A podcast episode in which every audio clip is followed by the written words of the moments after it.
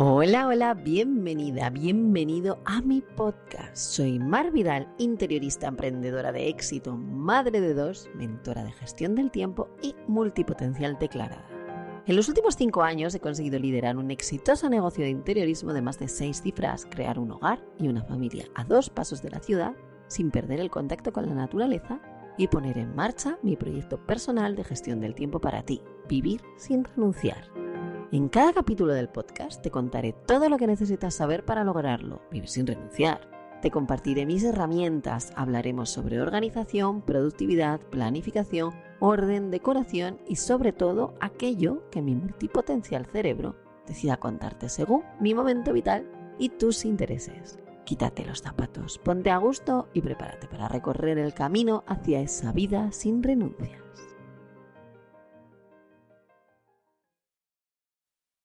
Hola, hola, bienvenido, bienvenida a mi podcast de productividad, decoración, orden, organización y bueno, lo que mi multipotencial cerebro decida contarte según mi momento vital. En este capítulo vamos a hablar de Feng Shui, pero de una forma un poco para occidentales. Alguno puede que diga que será superficial. Yo prefiero decir que es un aterrizaje para todos aquellos que no tienen ni siquiera muy claro de qué narices es esto del Feng Shui. No obstante, antes de nada, quiero recordarte que a finales del mes pasado lanzamos Vivir sin renunciar, el mentoring y workshops de productividad consciente y gestión de esferas que llevabais tanto tiempo esperando. Ya tenemos a la venta el primero de los workshops de la serie. Y además estoy muy feliz, la verdad, por la maravillosa acogida que ha tenido y el feedback que estoy recibiendo que es muy, muy bueno. Y tú, por ser mi oyente abnegada, que te escuchas siempre, todo lo que te cuento te interese o no te interese, tienes un descuento especial metiendo el código de siempre. Podcast Marvidal. Facilito, ¿verdad? Para poder acceder al workshop solo tienes que visitar la página web vivirsinrenunciar.com, que de todas formas te dejo las notas del podcast, obviamente, y dentro meter tu descuento, Podcast Marvidal. Yo estoy segura de que te abrirá un mundo de posibilidades de las que sacar el máximo jugo. Si nos vamos al lío del Feng Shui, creo que lo primero que tenemos que hacer es explicar un poquito lo que significa esta palabra. Y te voy a decir una cosa para que no te pille por sorpresa.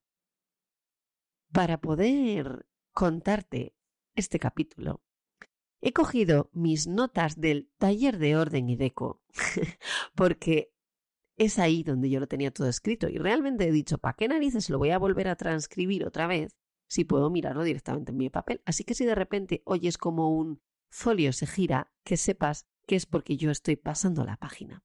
Espero no liarme, ¿eh? porque mis notas de los talleres tienden a estar muy guarras, porque cada vez que alguien me dice algo que me parece suficientemente interesante, lo escribo ahí. Y me quedé con las del último taller físico que hice del curso de orden y deco, y la verdad que, bueno, pues eso, que está todo enguarrado de cosas. Es así, y no es de otra manera.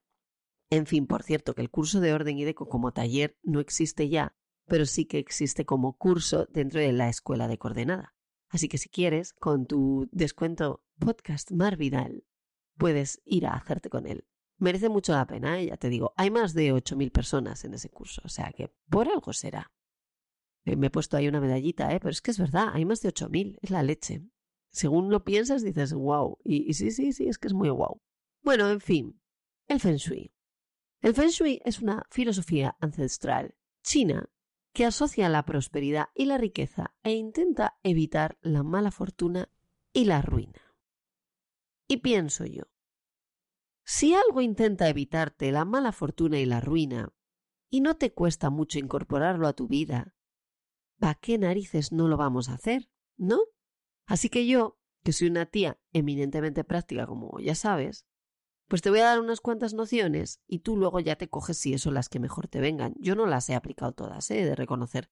Pero sí que es verdad que siempre intento aplicar por lo menos unas cuantas. Y sobre todo las que a mí, a mi total y absoluto criterio personal, parecen las más importantes. Feng Shui em, está compuesto por las palabras viento y agua, ¿no? Y, básicamente ellos lo tratan como, como si dijéramos que es una ocupación consciente y armónica del espacio, pero en forma de energía, ¿no? Es, esto hace una influencia que si se trabaja bien, pues es positiva para los que viven en él. Y mm, lo llaman como el aliento vital. Bueno, lo llaman no. Esa energía, ellos lo traducen como si fuera el aliento vital o el chi, que se va modificando por la forma y dispersión del espacio, las orientaciones de los puntos cardinales de las distintas estancias y por los cambios temporales. Usease, dependiendo de la estación en la que te encuentres, del lugar en el que te ubiques geográficamente, de cómo esté ubicada tu casa con respecto al sol, etcétera, etcétera, y de, bueno, pues de la forma de tu espacio también o de las cosas que te rodean en el espacio, pues ese chi se va a ver modificado, ¿vale? Hay unos estudios por ahí. Yo soy muy mala, o sea, lo siento, no soy una tía nada académica. Entonces es bastante probable que te diga, hay unos estudios por ahí, pero que no te diga, Pepito Pérez en su libro bla bla bla bla de 1900 dijo que, porque soy muy mala para buscar hemeroteca de estas cosas. Porque luego a mí no se me queda porque realmente lo que me interesa es lo que dijo, quién lo dijo, pero no quién lo dijo. Entonces, bueno, pues Mm, para eso no me lo tengáis en cuenta, que no le presto atención, he de reconocerlo, le presto atención a otras cosas, pero a eso no. Entonces, hay unos estudios por ahí que dicen que el chi es la bruma de la mañana que se desplaza con el viento, se dispersa al encuentro con el agua.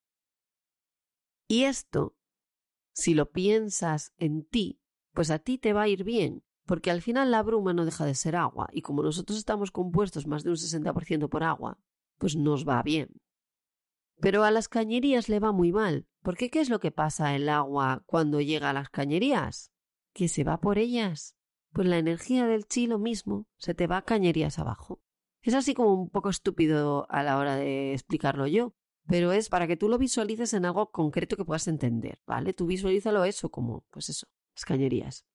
Vale, para mirar las orientaciones se usa un símbolo que se llama bagua, que tiene, son como ocho triagramas, ¿vale? Pero yo tampoco voy a entrar en estas historias, ¿vale? Y luego está el yin y el yang, que conocemos de toda la vida, este que es negro y es blanco, que son opuestos sin oposición. ¿Por qué digo lo de sin oposición? Porque si te fijas en el yin y el yang, donde empieza uno termina el otro y donde termina uno empieza el siguiente. No están opuestos, no es una cosa u otra como pueden ser dos polos sino que no tienen oposición entre sí, ¿no? Y estos, el tanto el bagua como el yin y el yang, en lo que es el feng shui, son fundamentales. Aunque nosotros no los utilicemos en lo que es una vivienda moderna o un, concepto de feng shui más occidental y más de andar por casa, ¿no? Que es lo que, lo que, lo que yo uso, básicamente. Bien, si fuéramos estancia por estancia, te diría que ya que el dormitorio es el lugar donde duermes, deberías tener claro que el dormitorio es un lugar de reposo y de descanso. ¿Vale? Que la ropa debería estar colocada en tu armario en una sucesión sin pausa por colores de más claros a oscuros. A que de repente estás viendo mis vídeos de orden y de con el que te digo la ropa, la coges y la colocas así de esta manera, entonces al principio del armario lo que más se ve pones lo blanco y, y al final en la pared pones lo negro. Todos los colorites así. Es que el Feng Shui considera que esa sucesión sin pausa de colores desde más claros hacia más oscuros es beneficioso para ti en lo que es la habitación donde duermes. Y todo esto además que te da una sensación de paz y armonía, lo que te da el orden, porque al final el Feng Shui no deja de ser también un poquito de orden. Dice también que la cama no debería mirar directamente a la puerta de entrada, porque por la puerta de entrada entran los problemas del día a día, y la cama es un remanso de tranquilidad, con lo cual tampoco es muy buena idea que esté debajo de una ventana de un velux, porque las ventanas los veluxes que dejan traspasar lo que hay fuera y no sabemos exactamente qué es, dependiendo de cada casa, será una cosa u la otra, genera una sensación de vacío y de pesadez. ¿Y qué pasa con esto? Pues que no descansas bien, tan fácil como eso. ¿no? Tengo por aquí escrito que dice, si el chi no fluye hay un gran desgasto energético. Acordaros lo que hablábamos antes de la bruma que entraba por la ventana, corría por el espacio y luego podía pasar a través de ti o irse por las cañerías o lo que fuera, ¿vale? O salir por la ventana o lo que fuese. Si no fluye, si se queda atascado contra algo, pues eh, hay, existe un gran desgaste energético y entonces es cuando tú mm, te notas que como que no estás descansando bien y todas estas cosas, ¿no? También hay por muchas otras, eh, por muchas cosas, otras cosas, pero bueno, el, el Feng Shui pues tiene en cuenta estas en concreto, ¿vale? ¿Qué más dice? Que evites los colores demasiado fríos o estimulantes, pero es que esto es de lógica pura y dura. Si tienes unos naranjas en tu habitación, el naranja, que es un color que activa, el amarillo, que es un color que se, que se asocia a la creatividad, pues lo que vas a hacer es despertarte, no descansar. Así que por favor llenad vuestros espacios de colores relajantes. Mira, estoy, mientras os digo esto, estoy mirando mi pared de la derecha, de aquí del despacho, la cual he pintado de verde MV Interiorismo Corporativo Primavera Total, que es un verde súper, súper suavito con muchísimo blanco y es un verde que además de rebotar la luz, una maravilla, da una paz y una tranquilidad que no os podéis ni imaginar. Porque yo cuando trabajo, muchas veces por el tipo de trabajo que tengo, necesito paz. Y yo tengo aquí, en el otro lado, que está todavía sin pintar, un color que no sabría decirte qué color es, porque es un color topo mezclado con granate. Entonces al final lo que te da es un color vino muy rebajado. Podría decirse así. Sí, es un vino muy rebajado. Un vino secorro que se ha quedado en una servilleta y entonces tú levantas y hay un trozo que está como clarito de color. Bueno, pues así, no me lío. Y ese color, si bien es un color medianamente relajante, me altera más que el verde corporativo. Seguramente por eso yo en todas mis marcas tengo un verde. No es exactamente el, mismo en todas, pero sí es una gama del mismo verde en todas. Bueno, que, que me líe aquí hablando de los colores. Y los colores demasiado fríos tampoco, porque también activan, ¿no? Tampoco, tampoco valen. Bien, sigo. Mucho mejor que utilices colores cálidos. Los tierra son muchísimo más agradecidos. Y luego, por supuesto, como estamos hablando de colores fríos y estimulantes y tal fuera, pues todos los elementos estimulantes deberían estar fuera. Ejemplo, el teléfono, ejemplo, la tele, el ejemplo, la radio, ejemplo, ordenador, cinta de correr, pecera, los peces se mueven. Y el filtro suena todo el rato. O sea, los peces fuera de la habitación. Y la cinta de correr también, porque te activa. Pero el ordenador lo mismo. Yo cada vez que alguien me dice que en su habitación quiere ponerse el despacho para trabajar, le digo, ¿tú estás seguro de lo que estás haciendo? Que eso lo desaconseja totalmente en Feng Shui y tiene su razón de ser, porque trabajar te activa y tú lo que necesitas es estar relajado para dormir y descansar de verdad. Y entonces ahí se lo piensan un poquito. A veces no lo consigo, pero bueno, muchas veces lo intento. ¿Qué más? Cosas dinámicas que invitan a hacer deporte o a activarte también deben estar fuera de ahí. Como por ejemplo lo de la cinta de correr que decíamos antes, ¿no? Y no al estudio en la habitación porque invita a trabajar y no a relajarte y descansar, que es lo que os contaba antes de lo del ordenador y demás. Y luego hay otra cosa por aquí que es un poco humo, pero te la voy a contar para que la tengas presente si puedes evitarlo, porque aunque hay cosas que aunque no las entendamos, si podemos actuar sobre ellas o con ellas a nuestro favor, ¿por qué narices no vamos a hacerlo? ¿no? Y esta es una de ellas. No tener el espejo frente a la cama, porque por lo que se ve, el tener el espejo frente a la cama también te activa, no te relaja. Y sí que es súper importante, y esta es una de mis básicos, o sea, yo, yo esto no, no lo hago. Yo esto lo hago siempre, sí o sí, y el cliente o quiere o tenemos un problema. Es así. Es de las pocas cosas en las que no, no cedo. Yo no cedo aquí. Cabecero en la cama siempre. ¿Por qué? Porque el cabecero da sensación de estabilidad. Y la estabilidad da control. Y el control relaja al ser humano. Y cuando tú estás en la cama, lo que necesitas es dormir y relajarte y cargarte la pila. Y para cargarte la pila, si encima puedes tener una sensación de estabilidad, pues mejor que mejor. Así que, por favor, gente del mundo, amigas mías vidalistas del mundo, cabecero en la cama, ¿vale? ¿Cómo debe ser una habitación con Feng Shui? Correcto. Pues mirad, debe de tener una cama grande, centrada, con elementos de apoyo a ambos lados a ser posible, simétricos. Y si no pueden ser simétricos, que sean armónicos. Debe tener luces cálidas, esto lo veremos más adelante, puntuales, colores suaves, elementos armoniosos si no pueden ser simétricos. Una alfombra que te centra y te mantiene en la tierra. Y un piecero donde dejar las cosas y donde la energía pueda, bueno, pues un poco chocar antes de venir a arrastrarte a ti si es que no has podido cumplir lo de tener la cama que no mire directamente a la puerta y estas cosas. O lo del espejo, yo qué sé. Si nos fuésemos al salón, dice el Feng Shui que el salón es un lugar de encuentro y de socialización y que cada espacio debe estar bien delimitado, o sea, como decimos todos los interioristas, ¿no? Que cada zona sirva para lo que tiene que servir y esté bien delimitada. ¿Cómo lo delimitamos? Con alfombras es la mejor manera.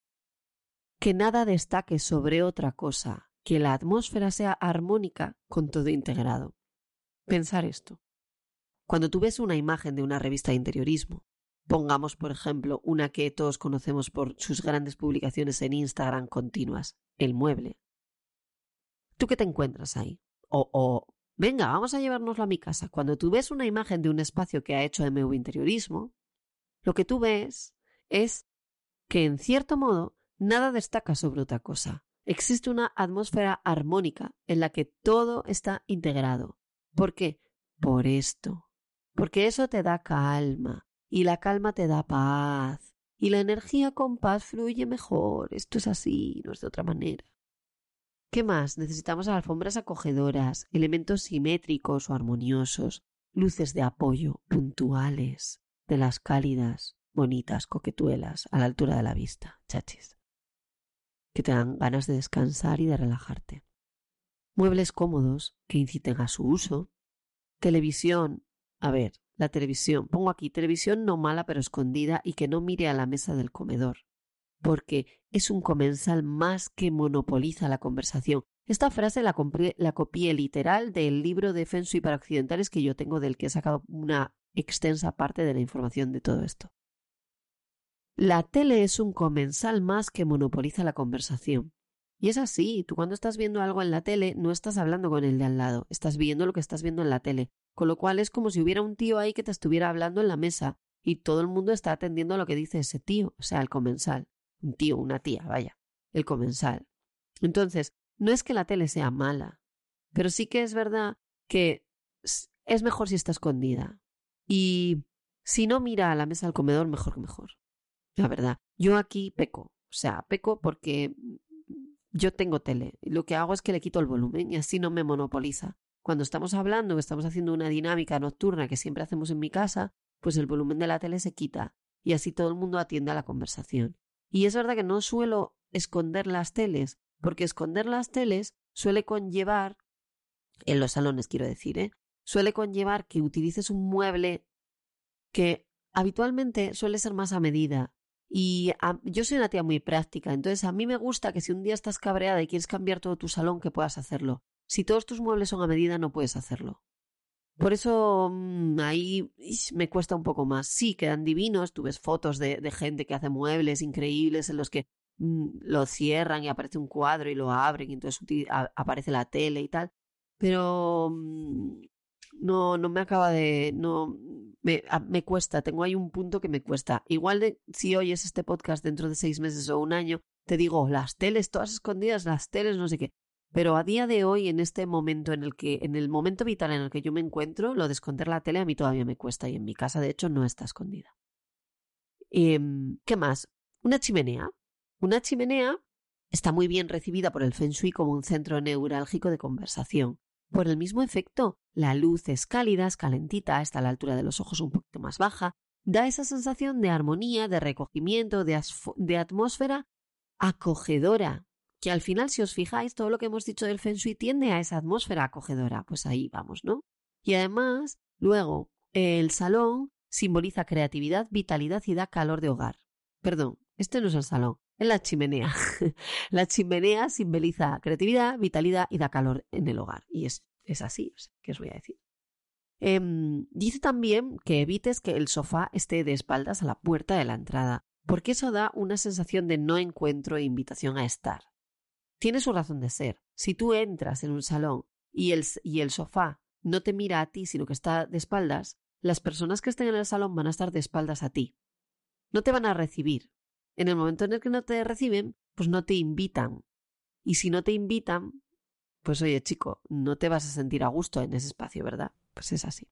En la parte del comedor, que ya habíamos visto ese puntito con lo de la tele, em, tiene que ser un espacio cómodo en el que te apetezca hacer sobremesa, ¿vale? La tele no debe mirar hacia él, por aquello que habíamos hablado antes. Son bien recibidas las alfombras, por eso de que te dejan en tierra y que son acogedoras, y los muebles auxiliares que te faciliten el uso. Luces sobre la mesa, una luz firme, para que se vea bien lo que comes. Esto cuando mi marido lo oyó estuvo muy feliz porque es lo que más le gusta a él en el mundo, que haya una luz bastante baja encima de la mesa como para que se vea perfectamente lo que comes sin que haya ningún tipo de sombras, que lo odia. ¿Qué más? Colores un poquito diferentes al del resto del espacio pero complementarios. Esto es, diferencia la zona, pero no te pases en la diferencia, o sea, que siga siendo todo armónico a ser posible, ¿vale? Y que los comensales nunca deben de estar de espaldas a la puerta de la entrada por lo mismo que le pasaba al sofá. O sea, si yo estoy comiendo y estoy de espaldas a la puerta, pues el que entre no, no le va a apetecer entrar porque es que le voy a estar dando la espalda. Entonces, de esta manera, pues bueno. Si nos vamos a la cocina, esta es una de las zonas más complejas, ¿vale? Según el contexto, hay que evitar la mala fortuna y la cocina y el baño son los puntos calientes de la vivienda, ¿vale? Eh, por, por una cuestión de fuegos y de aguas. Entonces, en estos, sobre todo en la cocina, eh, se decide si el dinero, si el money, si la pela, se moja o se quema. Y el dinero mojado, mal. Y el dinero quemado, peor. También se decide si las relaciones o los negocios se convierten en humo o se ahogan. Y eso tampoco mula. Entonces me dirás, vale, Mar, me estoy empezando a acojonar. ¿Esto cómo lo evito? Bien, pues lo evitas con colores suaves, pero no demasiado cálidos ni demasiado fríos. Los ideales, los terrosos, combinados con toques fríos y cálidos. Sí que puedes tener toques, pero no puede ser todo frío o cálido, porque el frío es agua y el cálido es fuego. Y se nos quema todo en la tienda o se nos ahoga todo. El fuego y el agua tienen que estar juntos, pero tienen que estar separados entre ellos, ¿vale? Los fogones del horno y del microondas, por favor, juntos. De ahí el que de repente ahora todo el mundo ponga torres. Y separados de la pila de lavar, de las vajillas, de la lavadora. Uséase el agua y el fuego, vamos a separarlos un poquito. No el uno al lado del contrario, ni tampoco enfrentados a ser posible. Si el espacio es pequeño, separa simbólicamente con un armario, con unos cajones, con una tabla de cortar en la encimera, con algo, ¿vale? Lo que es los fuegos de que es el agua. Y evita que la puerta de la cocina esté frente al baño o directamente mirando a la entrada. Cerca sí, pero no mirándola directamente, para que no se nos escape todo el amor, todo, pues eso, los negocios, el dinero por ahí. Los fogones tienen que estar en la parte más importante, y la posición de la persona respecto a ellos se recomienda que esté en isla y en su centro. O al menos que la persona que los use vea la puerta de la entrada o, tenga una superficie reflectante para verla.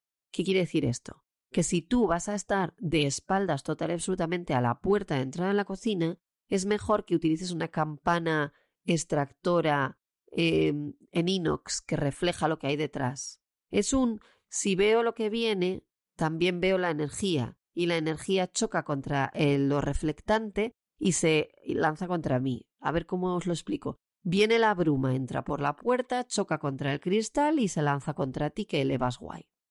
¿Vale? Las superficies eh, reflectantes, pues lo que hacen es que la energía rebota.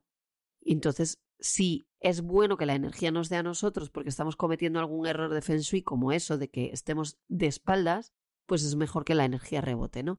Imaginémonos que tienes, por, volverlo a lo de antes, imaginaros que tenéis la mesa del comedor sí o sí de espalda a la puerta de entrada y es que no podéis hacer nada y estáis ahora congojados en plan, es que esto es que, fíjate, qué mal. Poner un espejo en la pared de enfrente, porque así rebota y al rebotar pues ya arreglas un poquito esa energía. Vale, el baño. Es la otra de las zonas calientes, ¿os acordáis, no? El baño, lo que le pasa es que con el agua, pues mm, se lo lleva todo. Entonces, además es que es una habitación fría y es mm, tiene una falta de calidez, entre otras cosas, porque es húmeda y porque suele tener falta de luz, no tiene una luz del copón habitualmente, no es los baños se relegan a las zonas donde hay menos luz. Entonces, eso hay que compensarlo un poquito e intentar cuidarlo un poco con espero, ¿no? ¿Cómo? Pues ventilando a diario para que la energía se mueva. Compensas esa falta de luz natural con una luz artificial decente, a ser posible con colores claros, no fríos, porque el baño ya es frío de por sí. Entonces, y el agua es fría, entonces vamos a compensarlo con unos colores cálidos, bonitos. Mete plantas en el baño, es ideal que metas plantas en el baño. Y siempre es bien que utilices madera en todo lo que tú puedas, ¿vale? Sustituye, además, los cantos rectos por cantos redondeados. Esto sería genial que lo pudieras hacer en todos los espacios de tu vivienda, en por lo menos en algunas zonas. Y los desagües. Ay, los desagües. Los desagües influyen un montón en esta estancia, pero es que también influyen en la contigua y también en la de abajo y en la de arriba. Así que cuando hagáis una casa, tened mucho cuidado. Y os dejo una recomendación, no tener ni el fogón ni el cabecero de la cama contiguo a la tubería o al lado o debajo de ella, ¿vale? Porque es que se nos va el amor y se nos va el dinero y los negocios y todo por ahí. Este podcast está patrocinado por MV Interiorismo, mi estudio de interiorismo en el que podrás hacer realidad tu sueño de un hogar acogedor, romántico y sutilmente elegante. En el estudio realizamos tanto el proyecto de interiorismo para obras de nueva construcción y reformas integrales como la propia obra además de proyectos de amueblamiento y estilismo para viviendas de nueva construcción y reformas integrales. En nuestro estudio podrás despreocuparte de todo, nosotros daremos vida a tu idea y la transformaremos en un hogar que crezca contigo. Además, mi experiencia como organizadora profesional experta en orden de la vivienda y mudanzas me ayuda a desarrollar el proyecto desde que aún vives en tu vivienda habitual hasta que tienes todos tus enseres personales en tu hogar soñado. Nosotros nos ocupamos de la mudanza y del orden del pre y post-mudanza y te entregamos un hogar soñado que huele a lavanda y a comida recién cocinada. Realizamos cocinas a medida para todo tipo de viviendas aunque no hayamos realizado nosotros la obra y con nosotros tendrás el espacio hermoso a la par que optimizado. Nuestro estudio está en Gijón, Asturias, España, pero también tenemos gente en Madrid y Murcia y realizamos proyectos en toda España y en el extranjero. Si quieres que hagamos tu sueño realidad, ponte en contacto con nosotros en mvinteriorismo.com o en nuestro Instagram mv barra baja interiorismo y bichea en Pinterest nuestros últimos proyectos.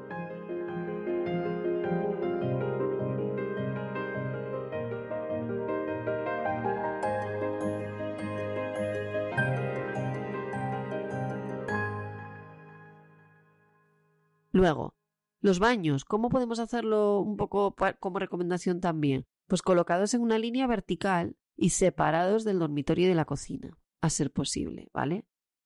Es que, Mar, yo es que me he hecho una habitación de estas en suite que tiene el baño dentro del dormitorio, entonces ya no, estoy ya no lo estoy cumpliendo. Hombre, a ver, depende. Si la pared que da al cabecero de tu cama tiene todas las tuberías, pues entonces no.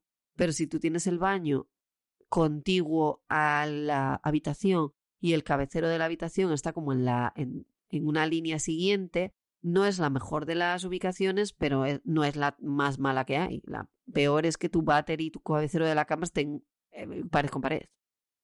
Yo creo eso, eh, o sí, o la ducha o el lavabo. Vale, y luego hay otra cosa que yo he acuñado como algo que le digo siempre a todos mis clientes y que en mi casa se repite mucho. Neutraliza los desagües tapándolos.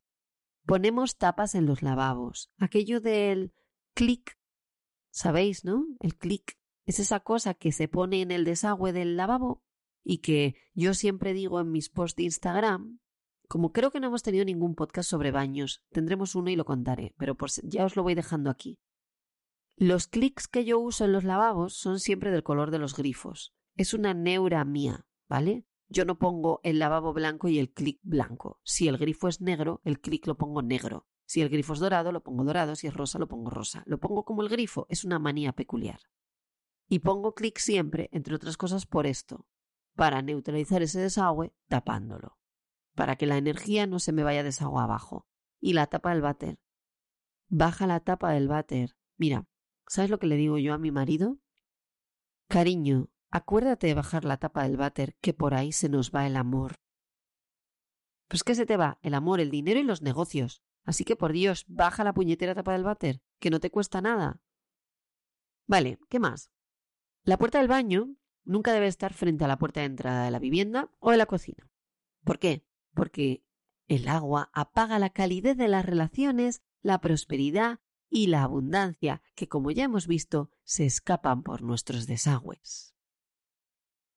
Vale, solo me quedan dos, ¿eh? Tranquilos, tranquilos, voy a conseguir acabar esto en tiempo récord. Y ya sé que os estáis volviendo locos, pero no pasa nada, podéis leerlo un par de veces o si no, os vais al post que hemos creado en el blog en marvidal.com. En las notas del podcast os dejo el enlace directo, como siempre, y ahí lo tenéis todo escrito. Podéis coger y hacer como un checklist o lo que queráis. Eso podría hacer un checklist. Sí, podría. Bueno, cuarto infantil. El cuarto infantil es un problema habitualmente porque hay una mezcla muy grande de funciones, ¿vale? Tenemos juguetes, pero también, o sea, allí se duerme, se juega y se estudia. Y entonces eso es una amalgama de cosas que no deberían hacerse juntas. ¿Por qué? Porque el jugar activa y estudiar también. Y entonces no descansamos. Es un problemón. Pero, ¿cómo podemos arreglarlo? Sacando los juguetes que activan. Esto lo digo siempre en mis talleres. Y en, la, y en el curso de orden y de coquits y en el libro también lo digo. Los juguetes que activen, los robots, las cosas con luces, con sonidos, las construcciones, todo este tipo de juguetes, sácalos de la habitación. Y así por lo menos intenta, activarás menos al niño que duerma en ella, ¿vale? Saca la tele. Lo de la tele es mala idea. La mesa de estudio. Si no se puede definir muy bien el espacio y no se puede cerrar o dejar como tapado para que no se vea, entonces por favor, tenérmela lo más limpia y ordenada posible, ¿vale? Para que no se vea lo que has trabajado ahí. Porque es que si no te se van a activar. Luego, obviamente, tiene que mantenerse ordenado y si hay un ordenador, tapadlo, ¿vale? De cualquier manera, pero tapadlo. Luego, lo de pintar o estudiar sería buena idea, como os decía antes, que lo guardaseis a la hora de iros a la cama, de que se vayan a la cama, mejor dicho. Y lo del cole del día siguiente es mejor que ya esté en la entrada, ¿vale? Acordaros de lo que yo siempre os digo, de que las cosas del cole o del trabajo el día antes se preparan y se dejan ya en la entrada, porque si las dejas en la, habitación te activan. Esto yo lo saco de estas cosas de Feng Shui, ¿vale? No, es, no son cosas que a mí me vienen por ciencia infusa, o sea, yo voy aprendiendo cosas y adaptando las que considero que realmente a vosotros os merece la pena conocer. Todas estas cosas obviamente es porque tienen una influencia negativa en el sueño. Y luego, las habitaciones infantiles hasta, hasta la preadolescencia es mejor que sean de colores más bien fríos, porque los niños pequeños son más cercanos al fuego, ¿no? Por ese nivel de, de actividad que tienen. Entonces, no están tan cercanos a lo que sería el agua. Entonces, son muy recomendables los azules, los verdes. Si os fijáis, son colores que yo suelo utilizar también. A veces utilizo rosas, pero son rosas muy bajados de tono, no son rosas fuertes, no son rosas. Bueno, el hacer que los colores sean muy pastel, mezclados mucho con blanco, lo que hace también ese, ese rebaje, aparte de dulcificarlos, es quitarles fuerza y en el momento en el que les quitas fuerza, también les estás quitando calor. Más cosas. Los ocres y los terrosos dan mucha estabilidad, con lo cual también están muy bien, ¿vale? Y a eso si le añades toques cálidos, pequeñitos toques cálidos, pues te irá muy bien, ¿no? Puedes meter un naranja, pero intenta que sea un naranja rebajaete. Un terracota, igual mejor que un naranja, ¿vale? que nada destaque especialmente, ¿vale? Para que no nos active más a los niños. Que sea armonioso, que sea ordenado y cómodo para el que la usa. No a las estanterías directamente sobre la cama. Porque una estantería sobre la cama, aparte de que se le puede caer algo y la podemos liar, eso hace que la energía no fluya bien. Eso choca y además no es buena idea. Entonces, no a las estanterías, directamente sobre la cama. La cama sólida, con cabecero, por favor.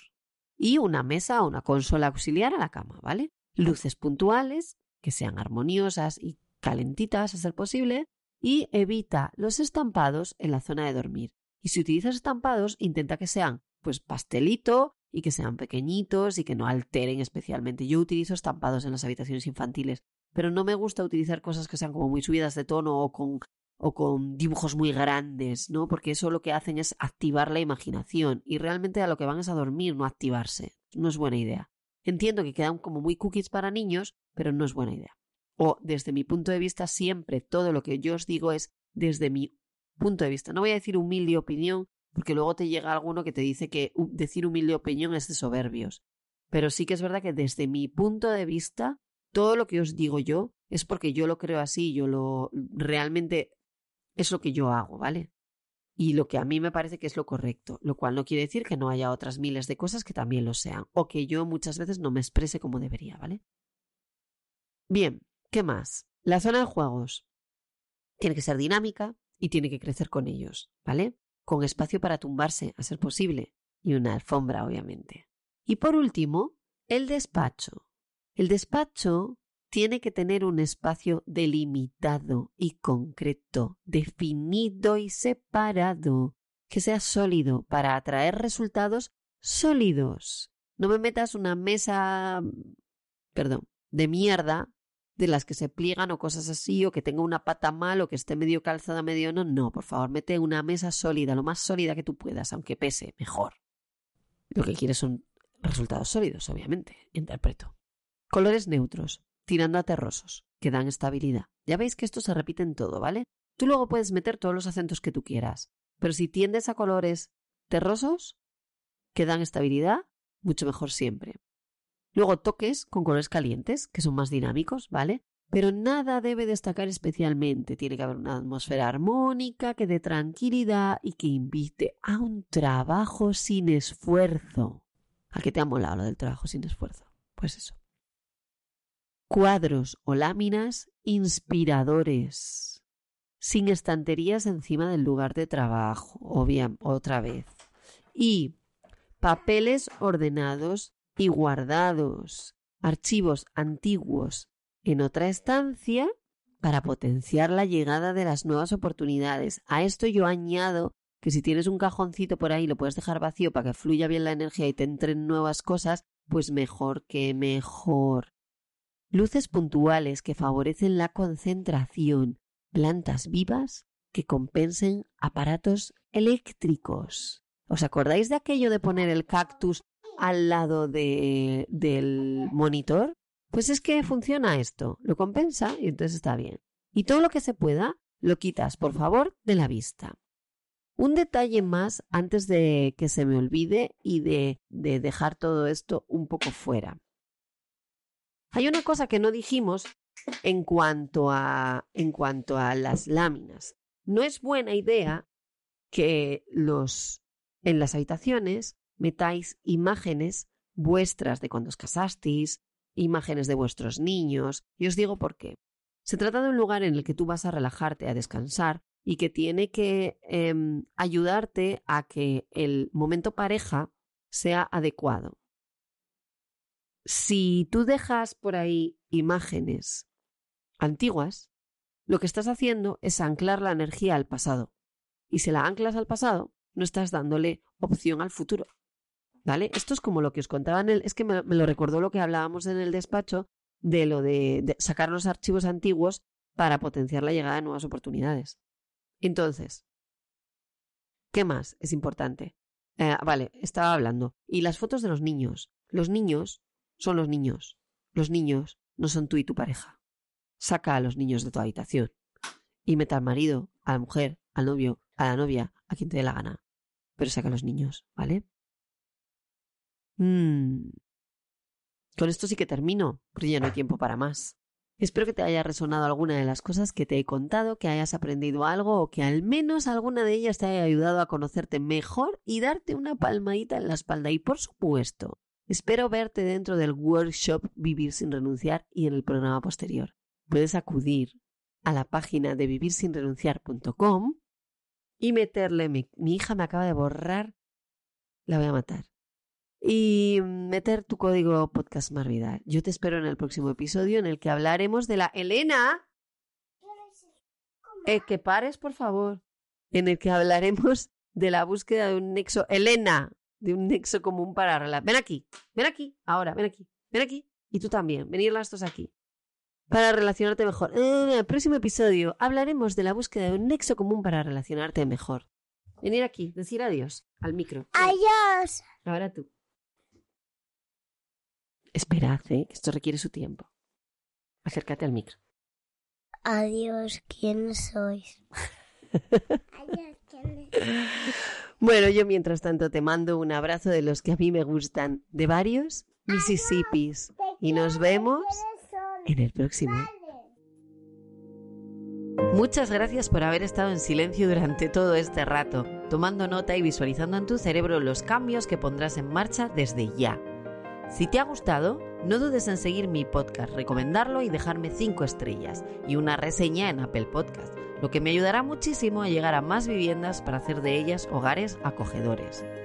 Si te has quedado con ganas de más, te recomiendo que pases por mi web marvidal.com, donde encontrarás información sobre mis cursos, muchos posts relacionados con orden y deco y todos mis servicios de interiorismo, orden y formación. Nos vemos en el próximo.